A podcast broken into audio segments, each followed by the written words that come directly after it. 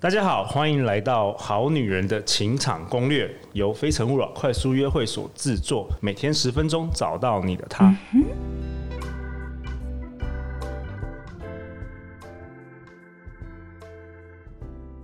大家好，我是你们的主持人陆队长。相信爱情，所以让我们在这里相聚，在爱情里成为更好的自己，遇见你的理想型。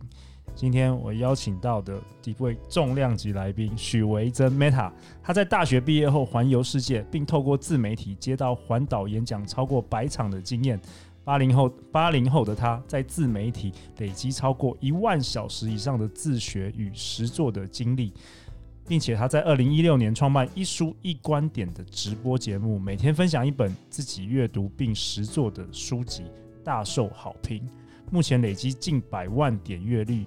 他出版过两本畅销书《自媒体百万获利法则》，以及最近出版的《利他存折》。我们欢迎 Meta 许维珍。嗨，大家好。好，Meta 是最近几年真的是启发我很多的一位很特别的女生，因为她的思想跟别人不太一样，对不对？到底是哪边不一样？真的很不一样啊！你每一件做的事跟做的方法都不一样。好了，那今天我真的要邀请你来。不只要帮你打书啦，利他存折，大家一定要去买。但是我们要谈谈感情，因为这个节目就是给好女人的情场攻略。来，Meta，我想听听看你有什么独特的想法。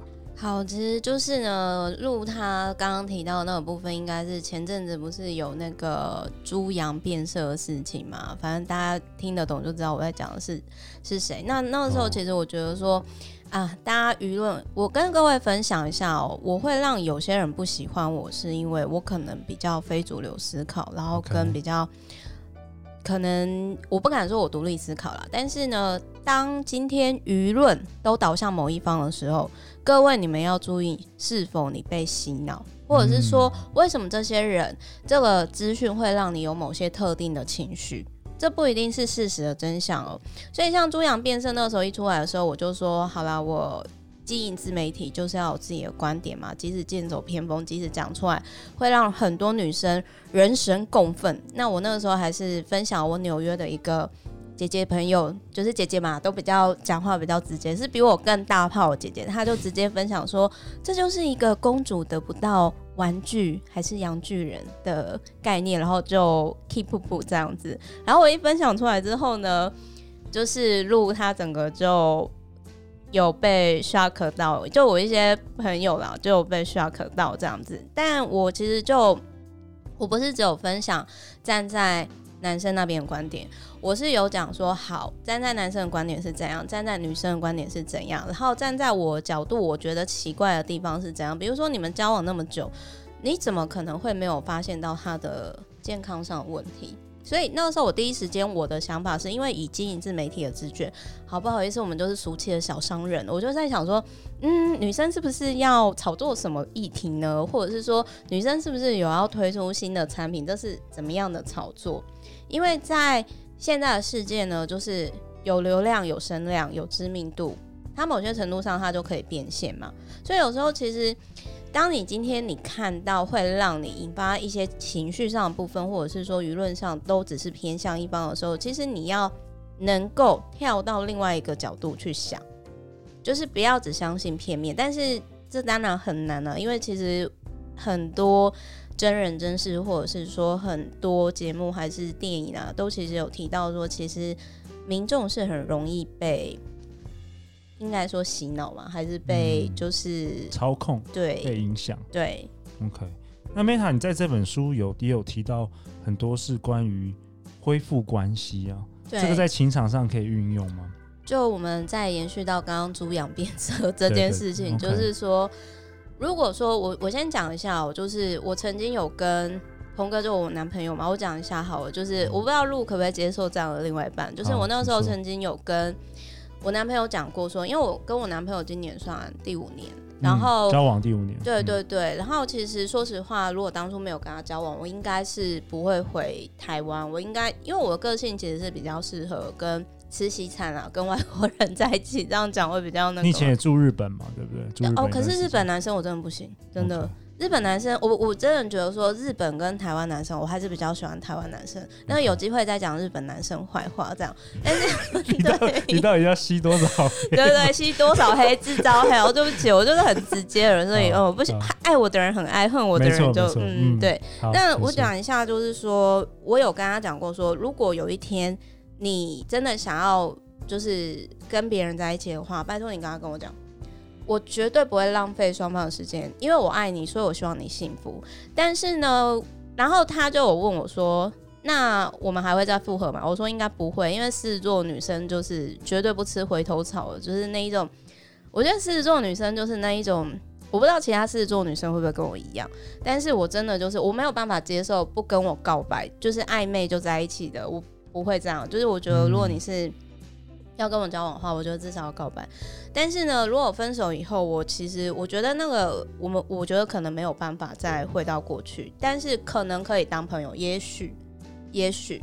但是我觉得真正适合双方的感情哦，是你不要，因为有些人是好，你今天让我不快乐，我也让你不好过，然后就歹戏拖棚。可是我会觉得说，那对于你再来的幸福，或者是对于你的获利，其实一点帮助都没有。而且我觉得感情就跟，因为我自己也开小公司嘛，我自己真的觉得说，感情跟公司一样，都是需要经营的。有时候走到这个方向，你也要去思考说，不可能是只有单方的错。